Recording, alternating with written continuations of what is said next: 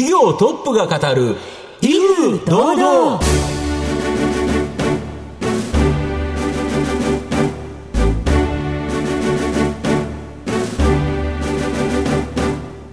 毎度相場の福の神こと藤本信之です。アシスタントの飯村美希です。この番組は巷で話題の気になる企業トップをお招きして番組の指揮者的役割である藤本信之さんが独特のタクトさばきでゲストの人となりを楽しく奏でて紹介していく企業情報番組です。今週もどうぞよろしくお願いいたします。今回も素敵なゲストをお招きしております。どうぞ最後までお楽しみください。この番組は企業の情報システムのお困りごとをアウトソーシングで解決する IT サービスのトップランナーパシフィックネットの提供でお送りします。企業トップが語る威風堂々。それでは本日のゲストをご紹介します。証券コード2937東証グロース上場。株式会社サンクゼール代表取締役社長久世良太さんにお越しいただいています。久世さん、本日どうぞよろしくお願いいたします。よろしくお願いします。よろしくお願いします。株式会社サンクゼールは、長野県上美濃地郡飯綱町に本社があります。食の SPA 製造小売企業で、和食材久世福商店、洋食材サンクゼールなど直営フランチャイズで店舗展開しています。それでは、久世さんの方からも簡単に御社のことを教えてください。あの、サンクゼルは、もともとあの、両親がペンションを開業してスタートしたところから、まあ、ジャム作りをスタートしたんですけども、そこから今では工場でジャムやパスタソース、え久世福商店で扱っている和の食材なども製造販売をしておりまして、えー、そしてあの、そういったものを今、全国に160店舗近いお店で販売をさせていただいている、あの、そんな業態になっております。はい。えー、そのあたりはまた後ほどじっくりと、えー、お伺いしていきたいと思いますが、まずは、久世さんの自己紹介を兼ねまして、しばし質問にお付き合いいただきたいと思いますので、どうぞお願いいたします。では、久世さん、生年月日を教えてください。私、1977年の3月15日、今年で46歳になります。ご出身はどちらでしょうか？長野県の長野市になります。子供の頃にはご両親はペンションをやられていたということなんですけれども、はい、ジャム作りに転校されたのは、社長がおいくつぐらいの時なんですか？多分2歳から3歳ぐらいに、私の母がペンションでジャム作りをして、それをえー、ゲストの方に振る舞ってそれが評判だったので差し上げてたんですけれども、はいあのフロントで瓶詰めにしてですね販売をしたっていったところからスタートしました、はい、その様子っていうのをこのどんどんどんどんあの会社が大きくなっていく様子っていうのをあの子どもの自分からご覧になってたかと思うんですけれども、はい、そのあたりについてはどのように思われていらっしゃいますか、うん、なんですかね。私やあの弟2人を当時ジープに乗せて、はい、でジャムを満載にして近隣の、まあ、スキー場のところに売り歩いてで全部売り切ったら帰るみたいなことをやっぱり経験しているので、父のこうバイタリティの強さ、あのやっぱ営業あっての会社っていうのが、子供心に私の中では思い出になってますね。社会人のスタートはどちらだったのでしょうか？あの私あのセイコーエプソンというあの長野県にある、はい。はい、あのプリンターの会社なんですがそこで研究開発の仕事をさせていただきまして、はい、まあ、3年ほどだったんですけれども、うん、とてもいい勉強になりました。でも3年でこのサンクゼールに入られるんですね。あのその時ちょうど私の父が電話をしてきまして、はい、金庫番をされているあの女性の方がちょっと病気になってしまって、まあ、家族で信頼できるからっていうことで話がありまして、はい、おそらくそれも理由付けだとは思うんですけれども でも私もあの卸売の業態から直接お店を持って自分で値付けをしてっていう商売を見ていましたのでそのやりがいとか面白み可能性みたいのも同時に感じてたもんですからそれであの悩んだんですけれども、うん、選択をさせていただいたっていう形です。社長になられたのは5年前そうですね。ですよね、はい。えー、その時のお気持ちまた社員の皆様はどのようなお声掛けをされたのでしょうか？社員に言ったのは、まあ、自分はあの社員の皆さんから選ばれてるわけではないので必ず社員の方に選ばれるような社長になりますと、えー、なので、えー自分の精一杯のことをやっていきたいというふうにあの宣言したと記憶しています。大切にされていることっていうのはどういうところでしょうか？当時あの会社の中でもどちらかというとお店の出店が多く出してですね、こう量的な拡大っていうのを求めているあの時期だったと思うんですね、一方でその既存のあお店の売り上げがこう下がってしまって拡販をするためにえー値下げ販売をして、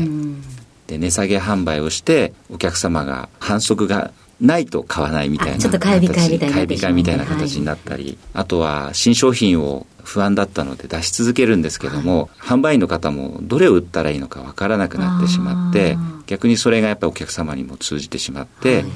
さらに売り上げが落っこちてしまうような、この負の循環に陥ってしまったので、私はその時にあの出店を一旦止めてでも、はい。この質を高めていく経営をしようと。一つはあの商品経営をやっていきましょうと。今来てくださるこのお客様、ここを大切にしようと。で、お客様が買ってくださるのは、あのサンクゼールのこの定番商品だったり、看板商品と言われている商品なので、このお味をもっと美味しくして、えーさらに購入し続けられるような、そういうブランドにしていこうと。で、自分はそこに経営資源を投入して、えーそしてこう会社を売り上げが下がってもいいから、今のお客様に信頼できるようにしようっていうふうに、えーしたのと、もう一つはあの原点回帰ということを言って、自分は社長で新しいことをやるのではなくて、むしろ創業の会長が取り組んできたことの、このペンションに原点のある、えーお客様がわざわざえー4時間5時間と遠いところからやってきたおもてなしをするホスピタリティなんじゃないかっていうことでそれを僕たちの大切な思いとして掲げていこうというふうに、まあ、そういうことで取り組んできました。はいありがとうございます。さて、現在までたどり着いてまいりました。後半では株式会社サンクゼールについてじっくりと伺います。企業トップが語る、威風堂々。では後半です。藤本さんのタクトがどう冴え渡るのか、ゲストの久世さんとの共演をお楽しみください。御社、この最初というところで言うと、もうジャムの製造販売。はいこれは先ほどもおっしゃられたけど、もうお母さんが作ってた長野のリンゴのジャムから。長野っていうのは製菓用のはいはい生で食べるようはいに農家さんがリンゴ作ってますよね栽培してるんですけどもはいはいうんそういったものが途中で落ちちゃったりとかして傷物になっちゃうリンゴがあるんですよね。そのままでは売れ売りにくいと。そうです。んでも味はもう美味しいので、で、そういったものが安く、うん。あの購入することができたんですよね。で、そういったものをジャムに加工して、当時はあの、製造のノウハウみたいなのもありませんので、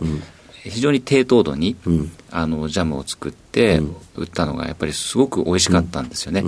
うそれがお客様はやっぱり美味しい美味しいって言ってくれて、分けてくれないかっていうふうに、まあそこが最初だったんだと思います。なるほど。このジャムから始まった養殖材のサンクゼール。はいまあ、これが御社の最初の店舗展開。店舗なかったんですよね。あの、もともと卸売りということで、うんリゾートのお土産屋さんですとか、はいはいそういったところに卸をさせていただいて、うんもう父もあの10回ぐらい営業にかけて、うん。でも採用されないみたいな。すごく大変な思いをして、で、最後はもう販売の店舗の方のお掃除をしたりとか、雪かきをして、うん。まあ、それだったらしょうがないからって言って、あの、うん。お貸していただくような、うん。まあ、そういう経験をしたりとか、うん。返品とかがすごく多かったんですね、当時。ですので、そういったところで自分たちでやっぱりうん。売り切っていくようなうん。力がないと、うん後先ないだろうっていうような、うんそういう問題意識、うん。えーがあったもんですから、うん。それで1999年うにん。軽井沢にですね、うんプリンショッピングセンターというところにですね、うんあのサンクゼルワイナリーというお店を1号店がオープンする形になりました。なるほど。で、ここからスタートして、まあ、サンクゼールで、まあ、多店舗展開されたとはいいうことですよね。そうですねだそこから、久世福商店。はいこちらは和食材だから、ちょっとジャムとは違うところですよね。えーそうなんです。そうですよ。これ、久世福商店って何で作ったんですか？あの、2010年ぐらいだったと思うんですけれども、当時グローバル展開っていうのを私たち考えていて、あ世界的に。そうです。はいはいはいはい。で、サンクゼールの商品、あの、ワインですとか、ジャムをシンガポールの展示会の方に持ってったんですよね。はい。で、そしたら、あの、シンガポールのバイヤーの方から、うんいや、ジャムとかワインは、あのいろんな美味しいところもあるし、ヨーロッパ、イタリアとか、そうありますよね。それだったら、日本の美味しいおはい味噌とか醤油とか、はい。そういうのを持ってきてほしいって言われたんですよ。こう外に行って初めて、こう求められるものが分かったっていうのがあって、で、その延長線で、あ、私たちもしかしたら、この和食っていうのを一つのコンセプトにしたお店を作っていけば、自分たちの強みも、こうジャムで培ったこの製造技術も展開もできる、面白いんじゃないかっていうことで、えそれがまあきっかけで、えー、2013年にですね、うん、イオンモールの幕張新都心というところで、当時、イオンモール様から、うん、サンクゼルさん、ぜひあの新業態を立ち上げてほしいという、うん、そういうチャンスをいただきまして、それでまるっきり違う、この和のカテゴリーということでそうですね、サンクゼールっていうカタカナのあれから、クゼ服という、はい、まあ本当に日本的な。そうですね。うんこれ、あれですよね、店舗数でいうと、はい、今、サンクゼールより、久世福商店の方が圧倒的に多いんですよね。そうですね。うん。あのサンクゼルはこの長野県発のメーカーズブランドということで、長野県ので作ったものを販売をするというコンセプトなので、どちらかというとこう全国展開をするよりも立地を限定して、長野県内のお店ですとか、あとはアウトレットでちょっとこうに非日常性を感じられるようなところで販売をしようっていうことで、今、舵を切ってるんですけれども、一方で、久世福商店は、日本の美味しいものを集めたお店ですので、東北ですとか、九州ですとか、信州ですとか、まあそういったいいものを取り揃えてる。まあこれはマーケットとしては全国展開ができるということで、そのあたりで店舗数が大きく違いになってると。僕も銀座の店舗行かせていただいたんですけど、なんかやっぱり宝探し的なところがありますよね。そうですね。こんな美味しいもの、あ、こんなものあるんだとかっていう、うん、普段使いするのはちょっと高いかなと思うけど、これ美味しいんだろうなっていうのと、やはり店員さんに話を聞くと、きちっと説明してくれる。はい、やっぱりそこが違いますよね。日本食であったり、こう日本を再発見するっていう部分っていうのは、うんやっぱり時代にもすごくマッチしたのではないかなというふうに思っていて、足元を見つめれば、こんなに美味しいものだったり、あとは伝統的な食文化があったりっていうのがあるので、そういったものを、まあ、現代風にアレンジすることで再提案できるとも思いまして、そういったものがお客様も非常に共感していただいたのではないかなというふうに思ってます、えー、店舗展開とともに、ネット通販であったり、はい、例えばあるコストコなどでの卸販売、うんはい、また、えー、海外展開、はい、まあ、この3つされてるそうなんですけど、それぞれどんな状況なんでしょうか？はい。EC なんですけれども、うん、こちらはあのコロナの最中、2020年から急激にこう成長しまして、大きな柱にあの、なっているんですけれども、ここはあのどちらかというと、ギフトをお求めのお客様、なるほど。詰め合わせのセットですね。楽しいですよね。えそういったものをやっぱりこう購入して喜んでいただく、あの、どちらかというとこう身近なご家族であったり、えー、お友達の方に差し上げるギフトですね。近い方との関係性というのは今、すごく強くなっていると思いますので、まあ、そういったところで伸びているというようなことなんじゃないかなというふうに思ってます。あと、コストコで御社の製品、売ってるんですよね。今、あの、日本全国にコストコ様倉庫店がありますけれども、そちらにこのコストコサイズと呼ばれている、大きいんですね。大きいサイズで、ボリューム感があるんですけど、こうボリュームの、ボリュームディスカウントっていうんでしょうかね。大きい割に非常にこう、グラムあたりの単価が安くなってるっていう、非常にこう、リピーターの方には嬉しい、あの商品っていうのをやってるんですけども、今、久世福では150店舗以上のお店があるんですが、そこのこの売れ筋、お客様のトレンドみたいなものがやっぱ私たち毎日、まあそうですよね、店舗でお客さんの声聞いてずっと聞き続けるんですもんね和の食品、和食の、えー、グロッサリーのトレンドを、えー、そういったあのコストコのバイヤーの方や、えー、流通企業のバイヤーの方にご提案をさせていただいて、こういったところもしかして可能性があるんじゃないかっていうようなことでですね、それが実際に売り上げにつながっているということで、あの今、伸びているような状況にあります。あと、アメリカや台湾など、海外でも展開されてるんですよね、はい、あのちょうど7年前から、はい、あのアメリカのオレゴン州というですね、はいはい、こちらにあの製造拠点を、まあ、譲れ作ってるんですそうなんです、譲り受ける形にしまして、うん。うん、プレミアムジャパンブランドっていうコンセプトでですね、うん日本食っていうのは一つの武器にして、アメリカ人の方にそのまま販売できるような、私たちハイブリッド商品って呼んでるんですけども、そういったその外国人の方が、いつも食されているような調味料の中に、例えば柚子ですとか、はい。お味噌ですとか、はい。まあ、そういったアイテムをですね、エッセンスを入れ込んで、まあ、攪拌してるんですが、まあ、そういったところが今、かなりこう成長してですね、アメリカ、そして今、台湾の方にもですね、反論網ができてきているという形になります。ちなみに、リスナーの方にですね、久世社長、一押しの久世福商店のはい。おすすめ商品、教えていただきたいんですけど。私はあの、いぶりがっこタルタルソースっていうのがありまして、はい。あれはあの秋田の、うんお食文化であるはい。いぶりがっこ、はい。これ大根をあの、うんうん。いろりでこう干すっていうような伝統的はい。はない。もので、はい。あれがめちゃめちゃ美味しくてですね、私も大好きですね。あの、本当にあの、いぶりがっこっていったものを直接食される方もなかなか多くはないと思うんですけれども、そうね。そういったものをうん。タルタルソースっていうところにはいはいはい。掛け合わせて、これはご飯にも合いますし、パンに乗せても美味しいですし、パンに乗せてそうそうなんです。フライにももちろんポリポリ感があって、うんうんうん。で、その、やっぱりこのいぶされた燻製の香りっていうのが残っていますので、タルタルのこの油分とん絡まってですね、うんうん絶妙ですね。あれは本当に。食べたくなりましたね。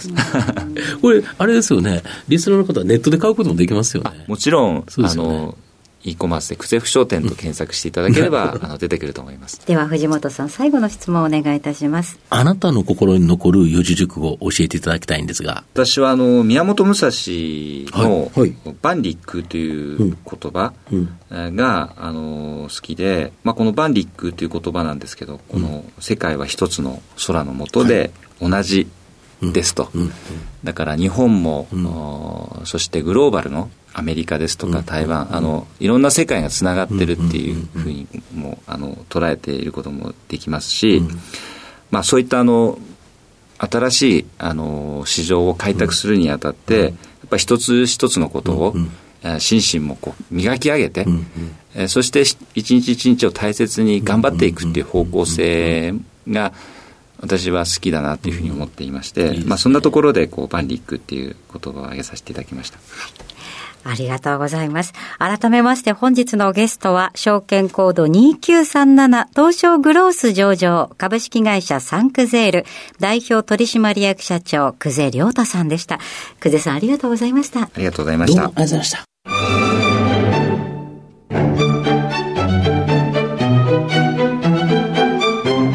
企業トップが語る威風堂々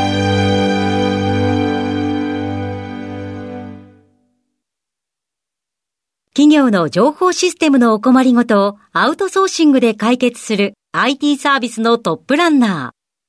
ー。東証スタンダード証券コード3021パシフィックネットはパソコンの導入、運用管理、クラウドサービスからデータ消去、適正処理までサブスクリプションで企業の IT 部門を強力にバックアップする信頼のパートナーです。取引実績1万5000社以上。東証スタンダード証券コード3021パシフィックネットにご注目ください。お送りしてきました。企業トップが語る威風堂々。そろそろお別れのお時間です。今日のゲストは株式会社サンクゼール代表取締役社長久世良太さんでした。そして久世さんの選ばれました四字熟語は万里一空でございました。それではここまでのお相手は藤本信之と、飯村美希でお送りしました。次回のこの時間までほな、さいなら。この番組は企業の情報システムのお困りごとをアウトソーシングで解決する IT サービスのトップランナーパシフィックネットの提供でお送りしました。